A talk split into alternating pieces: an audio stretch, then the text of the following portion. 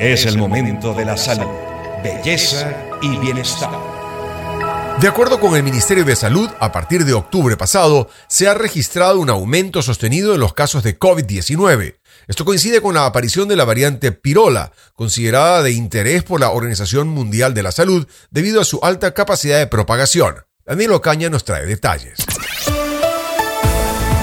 El domingo 17 de diciembre, el Ministerio de Salud reportó el primer caso de la variante de COVID-19 denominada pirola en una paciente que reside en Quito. Esta cepa, identificada por primera vez en Estados Unidos hace cuatro meses, llegó también a países sudamericanos como Chile, Brasil o Perú. El temor de las autoridades sanitarias radica en que desde la Organización Mundial de la Salud expresaron su preocupación por los estragos de esta nueva variante. Si bien descartan que sea de alto riesgo, exhortaron a tomar precauciones por la posibilidad de que la inmunidad que otorgan las vacunas no sea eficiente ante esta nueva cepa. En Ecuador ya se evidencia su capacidad de contagio. Según las autoridades sanitarias, el número de casos a inicios de noviembre era de 2.197, pero los primeros días de diciembre esta cifra subió hasta casi bordear los 4.000 contagios. Los síntomas y molestias que pueden presentar el virus pirola son fiebre, congestión nasal, pérdida de gusto u olfato, tos, molestia en la garganta, dolor de cabeza, fatiga, entre otros. Sin embargo, la OMS se ratifica en que esto no representa un alto riesgo para la salud por las reuniones típicas de Navidad de fin de año, sugieren a la ciudadanía acudir a los centros de salud y aplicarse la vacuna contra el COVID-19.